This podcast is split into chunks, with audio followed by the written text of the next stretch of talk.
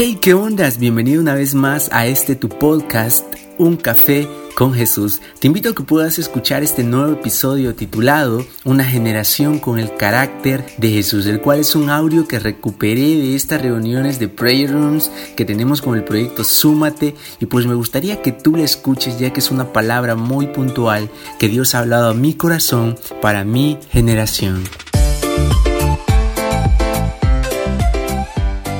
Y se levantó después de ellos otra generación que no conocía a Jehová, ni la obra que él había hecho por Israel.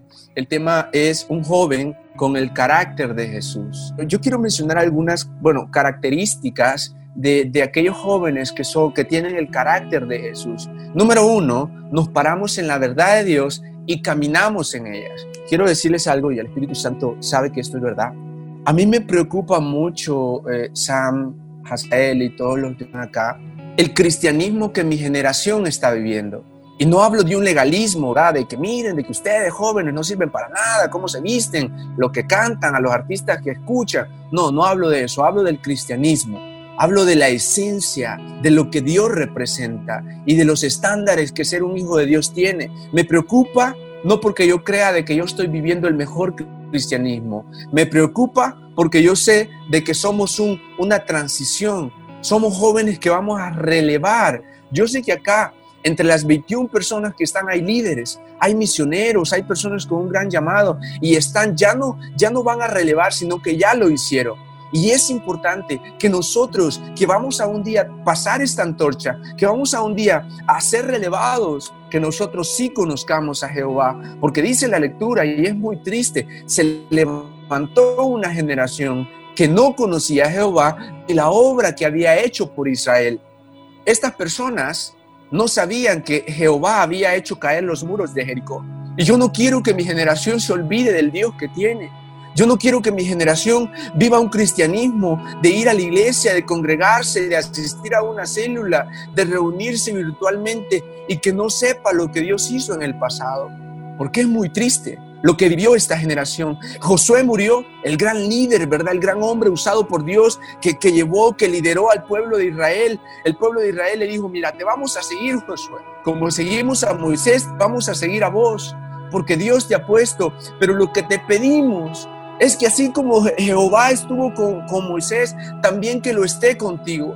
Que tú conozcas al Dios que sirve, que tú conozcas al Dios porque nosotros te vamos a seguir a vos. Y yo quiero decirte a ti de que hay jóvenes que te van a seguir a vos, pero necesitas conocer a Jehová aquel Jehová que hizo caer los muros. Necesitamos no solamente haber oído de Dios, porque nosotros, Gaby, conocemos muchos versículos. Nosotros, Dinora, hemos escuchado muchos de Dios. Juan, te, nos han hablado nuestros abuelos, nuestros padres, nos han hablado de Dios. Pero yo no quiero vivir de un Dios que me han contado.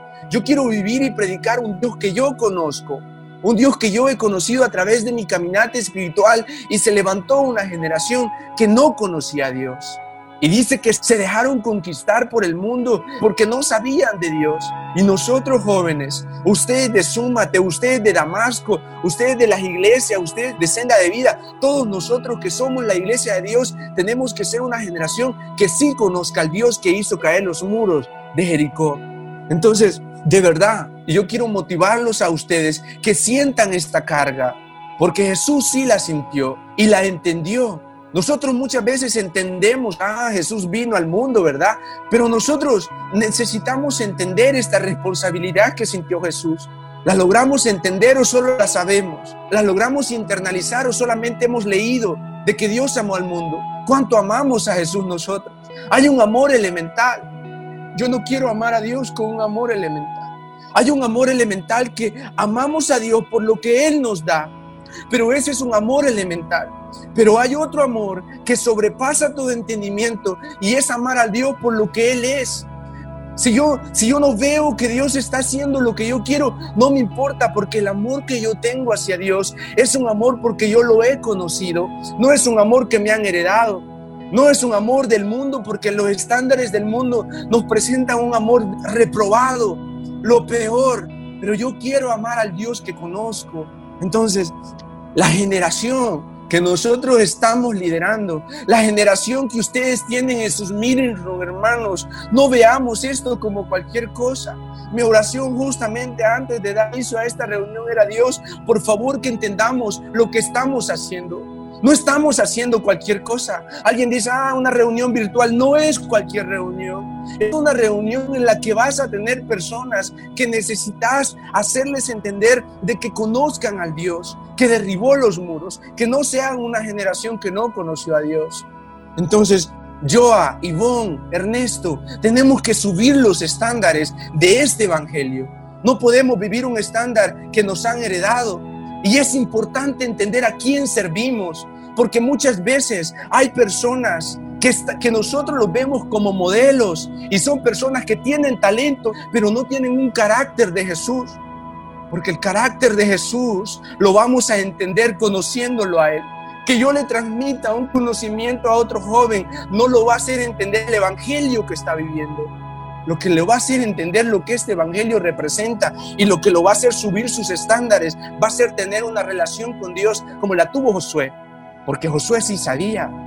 Porque Josué, aunque haya dicho Dios, pero es que qué locura Dios. Estamos caminando puros locos acá del, alrededor de este pueblo. No, Dios, ¿cuándo va a caer los muros? Pero Josué sabía al Dios que le servía porque Josué conocía a Dios y Josué sabía a Dios, estamos puros locos, ¿verdad? Me imagino que arriba salían los soldados de Jericó y decían, estos locos están dando vuelta, pero Josué sabía el Dios que había confiado. Y es importante que nuestra generación Azu pueda entender en el Dios que confía, no en el Dios que le han contado. Una generación con el carácter de Jesús, como les decía al principio, es una generación que se para en la verdad y camina en ella. Pararse en la verdad representa leer la Biblia primero para conocerla. No podemos ser jóvenes que no conozcan las escrituras, porque de repente venimos y nos dejamos llevar por cualquier pensamiento de otra persona y no tenemos criterio, no propio, porque mi criterio no es el que importa, mi punto de vista no es el que importa. El, punto de vista y el criterio que importa es el punto de vista bíblico y el criterio bíblico.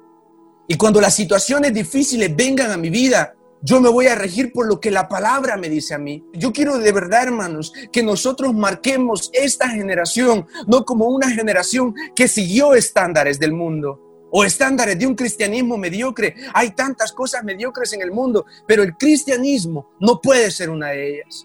Y la generación con el carácter de Jesús es aquella que se para en la verdad y camina en ella.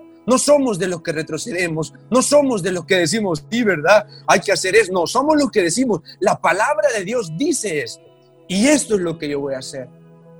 Número dos, una característica de una generación con el carácter de Jesús es una generación que ama a Dios. Y hablamos del amor elemental, jóvenes. No podemos amar a Dios porque nos da la idónea o el idóneo. Y si no nos lo da, ya no lo amamos. ¿Qué es ese amor tan elemental? ¿Qué es ese amor tan a medias? Que lo condicionamos a lo que Dios nos da. El amor que Dios espera de nosotros es un amor en el que nosotros, con el corazón herido, con el corazón partido, con los sueños en el piso, con las lágrimas en los ojos, porque Dios no nos está dando lo que estamos pidiendo, pero que sea un amor que sabe que Dios tiene control sobre nosotros, porque Dios es primero. Porque yo no voy a dejar a Dios por mis sentimientos. Porque yo voy a poner a Dios sobre todas las cosas, jóvenes. Porque no voy a amar más a alguien, sino que a Dios sobre todas las cosas. Entonces Dios espera eso. Que nosotros no lo pongamos en segundo lugar. Ocupo el ejemplo este, porque es un ejemplo que cae bien, ¿verdad? Sobre todas las cosas, Dinora. Sobre todas las cosas, Juan. Wendy, sobre todas las cosas.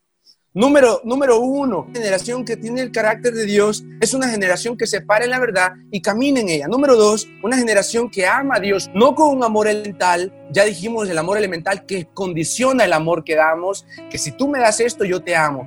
No, hermano. Entonces a eso vino Jesús, a conectar con nosotros. Y una generación con el carácter de Jesús es una generación que conecta con las personas.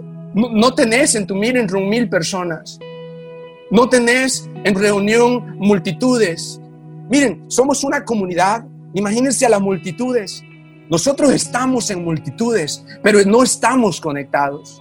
Nosotros estamos en estadios llenos, no estamos conectados. Venimos nosotros y en Súmate lo que hacemos es conectar entre personas. Yo sé que ustedes sueñan con, con impactar a más, pero el que no le fiel lo poco a Dios, que no espere que Dios le dé más cosas. Porque si ustedes no valoran esto, no esperen que Dios les dé cosas mayores. Y yo espero de que ustedes tengan el carácter para valorar lo poco que tienen. Porque si ustedes son fieles en lo poco, Dios los va a poner en lo mucho. Conectar con las personas es que dediqué cinco minutos de tu día a orar por ellos, a inspirarlos a ellos, a ser un ejemplo para ellos. No seamos una generación que se nos ha olvidado el Dios de nuestros padres y digamos, no, ahora no, porque me siento cansado. Ahora no, porque mire, hermano líder, usted no sabe, tuve dos parciales. Yo venía de San Salvador después de un tráfico de lo peor, después de, levantarme a las, a las 3 de la mañana. A las 3 de la mañana todo con los ojos así y, me levantaba, salía en oscuro, iba a esperar el bus, me iba para San Salvador a trabajar 10 horas. Y después salía corriendo, literal, salía corriendo de mi empresa porque yo tenía que pasarme. A veces casi me atropellaban porque me atravesaba la, la, la autopista porque veía que la 2-2 ya iba por allá. Yo quería ir a mi iglesia porque tenía que servir en mi iglesia. No podemos ser una generación que olvide quién es el Dios de Israel que olvide del Dios que predicamos en nuestras redes sociales. No podemos predicar de un Dios que no conocemos. Una generación con el carácter de Jesús es una generación que permanece en Él. Hay un poder tan grande en permanecer en, Jesús, porque a veces recibimos de Dios y estamos en el momento en la iglesia y levantamos nuestras manos y recibimos de Dios y es maravilloso pero a veces salimos de la iglesia y lo tiramos al basurero. Me ha pasado. Y se nos olvida lo maravilloso que es la presencia y la responsabilidad que es el templo y moradas de Jesús. Entonces, la última característica, jóvenes, es que una generación que tiene el carácter de Jesús es una generación que permanece en Él. Si ustedes no permanecen en mí, no esperen llevar frutos. Si ustedes jóvenes, Juan Miguel, si vos no permaneces en mí, no esperes que si cantás en tu iglesia la gloria de Dios fluya. Si vos no permaneces en mí, no esperes que tu liderazgo sea fructífero. No podemos, eh, acabamos de hablar, conectados con Dios. Si, nos si mantenemos conectados con el mundo, estamos desconectados. Si no permanecemos en Dios, no nos ha dado Dios un espíritu de esclavitud, sino un espíritu, Ivonne, Avi, Gaby, Dinora, Jesús, Neidi, Joana, Juan Sánchez, Sam, Asu, un espíritu de dominio. ¿Para qué, Wendy? Para dominarnos a nosotros mismos, porque la batalla más grande está acá, en nuestros, en nuestros deseos controlados, que entendíamos que son la que podamos conocerte, Señor, en, espíritu y en verdad, Padre, que no solo te conozcamos, Señor, porque hemos pasado X cantidad de tiempo, Señor, en la iglesia o porque nacimos en ella, Señor, sino que podamos conocerte, Señor. Bueno, bueno, bueno, gracias por estar acá una vez más. Espero que esto haya sido de bendición para vos. Compartilo en tus historias o envíaselo a un amigo que vos creas que lo puedes bendecir. Que el Señor te bendiga.